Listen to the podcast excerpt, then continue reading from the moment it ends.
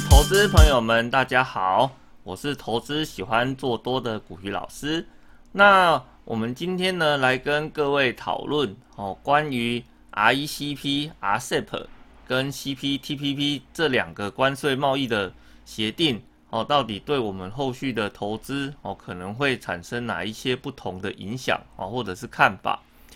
那我想呢，在最近这段时间里面，哦。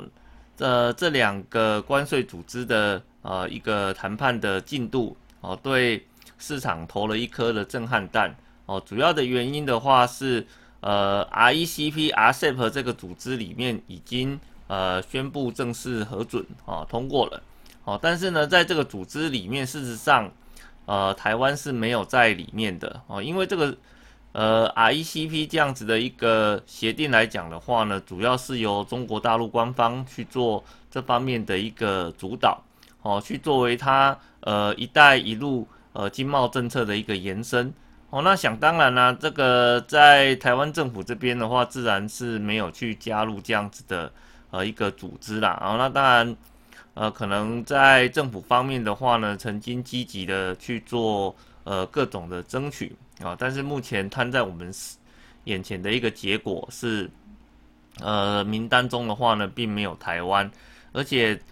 呃，就整体的局势上面来看，会有点尴尬的是，呃，我们周边所有的国家大部分都有加入到这个组织里面去，形成大的一个呃免关税的生态圈。哦，那台湾的话呢，它是被排除在外的，所以我们在看整个新闻报道。的部分来讲的话呢，哦，对这样子的一个情况非常的一个焦虑，哦，所以呢，老师这边去把中经院的一些相关的研究资料，哦，把它给调出来做了一些呃检视，哦，想要去了解哦，关于这样子的一个贸易协定的话，对台湾目前的影响，哦，大概会是在哪个地方？那我们首先呢，要先去了解到的，就是说，好，到底没有去加入这样子的一个关税组织，是不是代表我们在做一些出口贸易的部分都会被课征呃巨额的关税呢？哦，那事实上并不是这个样子的。哦，事实上呢，那个就算没有加入哦 RECP、RCEP 这样子的一个组织。哦，那台湾的话呢，跟很多的国家，哦，包含这些周边的国家，都有签订，呃，大大小小各自不同的一个贸易协定。啊，那甚至呢，有一些国家本身呢，对我们就已经是处于免关税的一个状态了。哦，比如说像是新加坡，哦，纽西兰，哦，或是像是呃文莱，哦，那这些的话都有超过九十五趴，甚至到一百趴。哦，我们彼此之间的一些出口贸易的部分是不用课征到关税的。好，所以呢，我们根据中经院的统计资料来看，好，在 RECP 签订的这些国家中，哦，我们根据我们的出口额，哦，那以及呢目前免关税程度的一些出口金额做一个统计，那我们会发现呢，呃，在这个组织国里面的话，有接近百分之七十，哦，事实上我们在它的一个出口，呃的一些贸易项目里面的话呢，本身就是免税的，呃的一个内容了，哦，所以我们后来才会看到说，像在政府官员有出来跟各位讨论说，其实 ICP 的部分，就算我们没有完全加入，那对我们的影响哦也是比较有限的，哦，那因为主要的话呢，主要的原因就是第一个，我们有百分之七十。哦的一个出口额度的话呢，在这个组织里面原本就处于免税的一个状况。哦，那第二个的话呢，我们就算呃部分有被课征关税到的部分，哦，那我们主要的话呢，也是集中在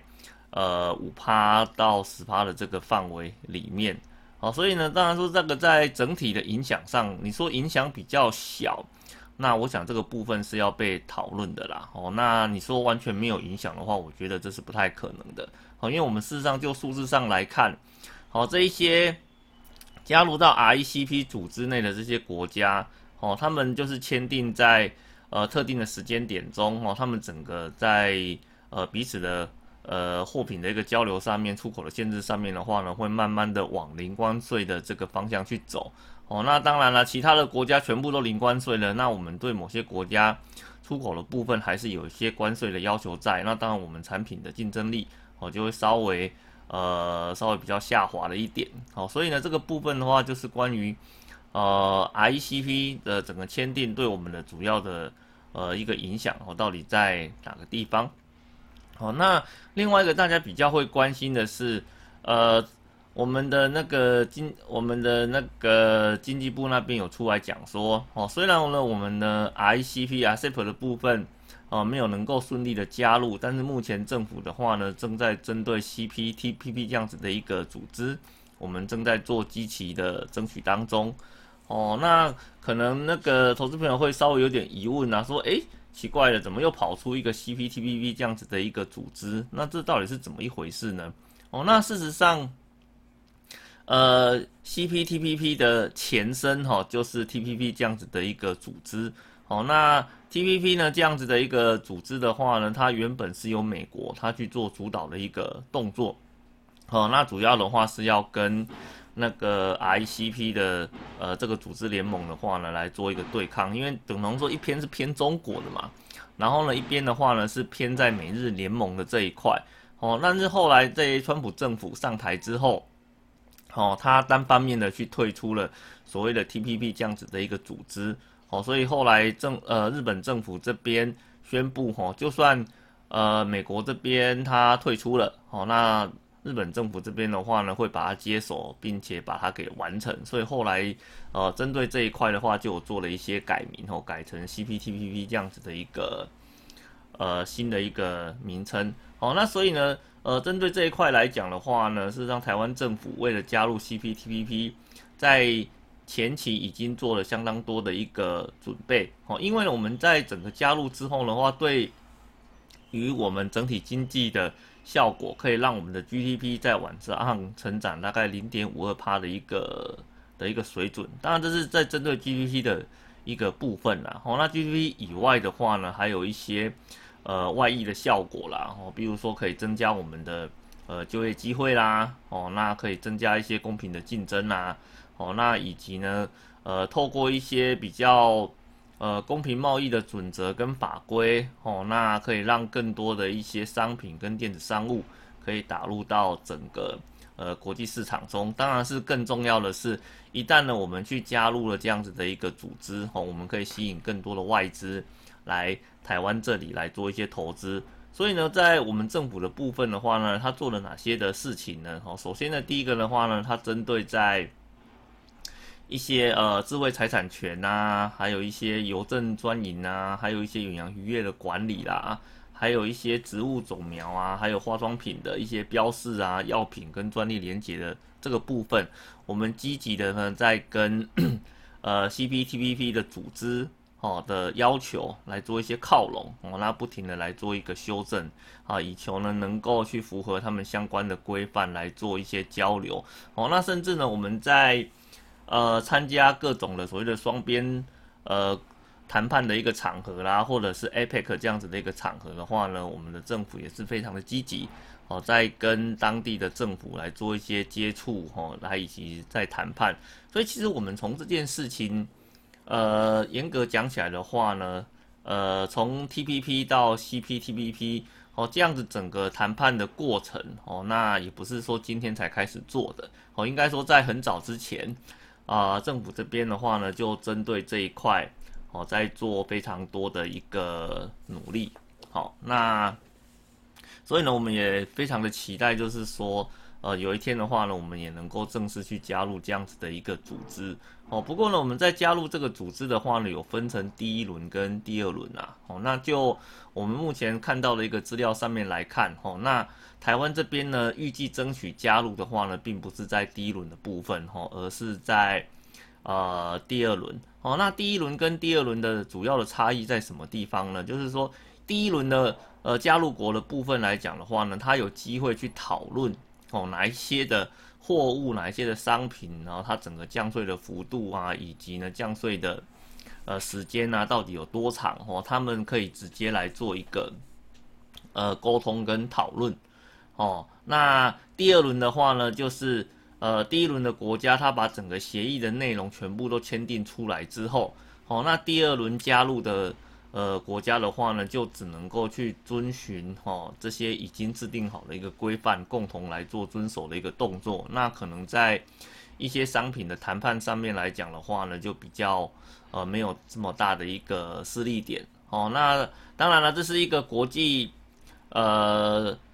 呃政治的一个现实啦。哦，不过呃能够去加入这样子的一个组织，哦，对台湾来讲的话呢，都还是一些好事啦。哦，更何况的是，就算在还没有加入前，如果能够透过其他的一些呃贸易的场合的话来做积极沟通，那事实上我们想要的一些呃结果哦，也是可以包含到里面去的。所以呢，我们来看一下，在第一轮的组织里面，除了呃，日本是一个当然成员国之外，哦，那其他还有像是呃秘鲁啦、加拿大啦、纽西兰、澳洲、文莱、智利、马来西亚、呃墨西哥、新加坡、越南等国家，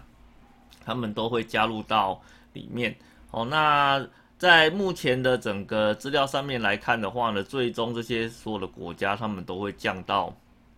呃都是呃零关税的一个状态啊。事实上，就跟呃 RCEP、RCEP 的。呃的一个条件是一样的啦，哦，那我们对台湾来讲，它主要比较大的一个影响的话呢，在于说，呃，我们有特定的产业会在呃这些组织中呢产生一个比较多的利多效应，哦，比如说呢，我们来看一下哈，比如说像是呃，比如说像是秘鲁，哦，秘鲁的话呢，它对台对关税的部分，平均至少超过哦接近五趴的一个水准，而呢他们在降税的这个部分比较主要的话是在纺织的原料啊成衣跟鞋靴的部分，而呢像其他的话，比如说像是智利哦，它的平均关税接近到六趴，而它的主要的降税商品的话呢，也是在呃纺织啊成衣啦，还有一些金属组件啊哦的这一类哦，还有像。墨墨西哥的话呢，主要是在成衣的服饰品，哦，那越南的话呢，哦，这个呃关税的部分哦超过九趴哦，那它主要的部分都是在成衣，而事实上你从这些项目上面来看的话呢，事实上它在呃一些比较传统跟机械式的呃产业上面来讲的话，它的呃一个降税的好处哦可能会是比较大的哦，所以我们来看哦。哦，我们在已知哦，如果我们加入了 TPP 哦 CPTPP 这样子的一个组织下，关于啊纺织啊跟加工食品啊，还有一些机械的一些产业哦，它的显著会是比较明显的哦，因为呢这些产业正好位于呃这些高关税国家它的一个要求中哦，所以所以呢我们在后续来看这一块的话呢，你会发现啊呃成衣。呃，关于成衣纺织的这一块，如果他们在整个贸易协定通过之后，哦，它的一个受惠程度是会比较大的。那事实上，我们在前几年陆陆续续有传出这一些协定的时候的话呢，像这种成衣纺织的话，它大部分都会有一波的行情，好会被。拉出来哦，其实背后主要的原因就是在这个地方了哦，因为加入之后的话，整个关税如果被调降下来哦，它很明显的话就是它的整个净利的部分哦就会哦有一些往上的增加，所以呢我们在看这一些组织的时候，事实上呢哦会发现到，比如说像呃 RECP 啦，或者是说 CPTPP 啊，它事实上有一些成员国的部分它是重叠的。哦，那特别有一个成员国的部分是投资人要特别去注意的哦，就是越南哦，因为越南的话呢，它在呃不论是 RCEP 啊，或是 CPTPP 的话呢，它是两边通通都有加入的，而且呢，它主要的话，它的整个关税它是比较高的。那事实上，老师这边有朋友他呃在两三年前就已经到越南那边去做投资设厂的一个动作哦，那他给。呃，那他给我的一个回馈的话是说，他觉得现在的越南啊，非常像是当年的中国大陆哦，就是呢，呃，脚踏车啊，还有电动机车的部分非常的多哦。那因为呢，他们在最近这几年才开始对外去做很大幅度的一个开放哦，所呃，所以的话呢，他们当地的一些就业的条件啊，生活品质啊，正在做一个高速改善哦，让他有种看到当年中国大陆崛起这样子的一个感觉哈。那事实上，呃，我们有很多的产业啊，都已经跑到哦越南去做设厂的动作，其实这也是可以理解的啦。哦，因为你看啊，看像越南的话呢，不管它是在哪个呃贸易组织呃的要求下面的话呢，它都是被包裹在里面的。那当然，我今天如果不想做双边押宝哈，我只想要押一个国家两边受贿的话，那越南当然就会是你的首选啦。所以呢，你所以你看哦，像以中钢为首的话呢，哦一些那个钢铁厂哦，他们也到越南那边投资的一个大炼钢厂。哦，那以呢那个台塑集团为首的一些塑化业，哦，它也呢到呃越南那边的话呢，去投资了一些塑化厂的部分，还有一些更多呃，比如说像成衣纺织业的话呢，早期他们都是把呃工厂跟产线都设置在中国大陆的沿岸。哦，那在这几年哦，当然说讲好听一点是说配合政府的新南向政策。他把很多的一些产能啊，还有一些设备啊，陆陆续续从大陆市场这边移出，然后呢往越南这边前进。哦，那像制鞋业也有相同的一个现象。那当然一个主要的原因的话呢，是呃大陆这边哈，它对于工人保护的要求，它越来越高了，所以呢导致像这一些原本它毛利率比较低的这些产业哦，需要大量人工的一些产业。哦，它的人力的成本哦，一旦快速上扬的时候，哦，那可能它在这个部分能够获利的空间就有限了。所以，这就是等于说，配合新的贸易组织的兴起，以及配合呃政府的一个呃南向政策的一个口号哦，那像一些已经非常确定的，哦，比如说像是呃钢铁业啦、塑化啦、哦成衣啦、纺织啦，啊，还有一些。制鞋业还有一些比较偏那个传统的电子用品的产业，哦，事实上在呃在前几年的话呢，都已经陆陆续续把他们的工厂哦从中国大陆那边移到呃呃越南这样子的一个市场里面来，哦，所以呢，如果说呃投资朋友的话呢，对于台湾没有能够在第一个时间加入到这个组织里面去，导致说后面的关税呃壁垒一旦建立起来之后，可能台湾的影响会比较严重的话呢，是让你在投资的时候就可以去看看，说你想投资的这间公司是不是已经有在呃越南这边做设厂的一个动作哦。那如果他们有在越南这边做设厂，而且呢，它的主力的工厂已经从其他地方移转到越南的话，哦，那我那我那我我想这个贸易战的这一块对这间公司的影响就会比较小一点哈，毕竟那个。呃，出口关税的部分的话呢，主要是以出口呃国为主啦，哦，不是以厂不是以产厂商本身隶属的国家为主哦。那它只要是在越南这边设厂，哦，它从越南这边申请出口的话呢，它就能够享有呃那个关税上面的一个优惠哦。所以这是我们在做呃投资的时候的话呢，你可以再特别去注意的哦。那如果说你对于说这种传统产业可能比较容易。呃，被这种呃关税的话呢的打击比较大的。那事实上，台湾像是呃在那个半导体这些相关产业上面来讲的话呢，这些贸易战不管怎么打啦，然后对于他们的影响都是呃比较小的。因为我们事实上从目前的这几个呃贸易的协定上面来看的话呢，并没有针对像这种半导体啊或者电子零组件的部分有特别的一个。关税的壁垒在这个地方哦，那所以呢，你如果是投资在半导体跟电子类股的这一块哦，那我想到目前为止它的呃影响应该都还是比较小的哦。那当然说以后会怎么样，呃，这不是现在可以马上去做预期的。那至少我们就现况来讲，我们应该是可以对呃半导体跟电子业的这一块还是可以继续保持的比较乐观的。一个的一个态度啦，哦，好的，那所以呢，老师今天的话呢，就大概把哦 ICP 啊跟 CPTPP 目前的一个状况哦，那以及呢哪一些产业它可能会受到影响，我们的一个概要的说明大概到这个地方。好，那如果呢老师呃如果呢各位喜欢老师的呃这个音频节目的话呢，请记得哦要帮老师那个按赞哦，那以及呢做订阅的一个动作哦，那这样子的话呢，老师这边一旦有新的呃内容做讲解的时候，你都可以第一个时间听。第一个时间那个收听到相关的一个内容。好的，那我们今天的节目就到这边，谢谢各位，拜拜。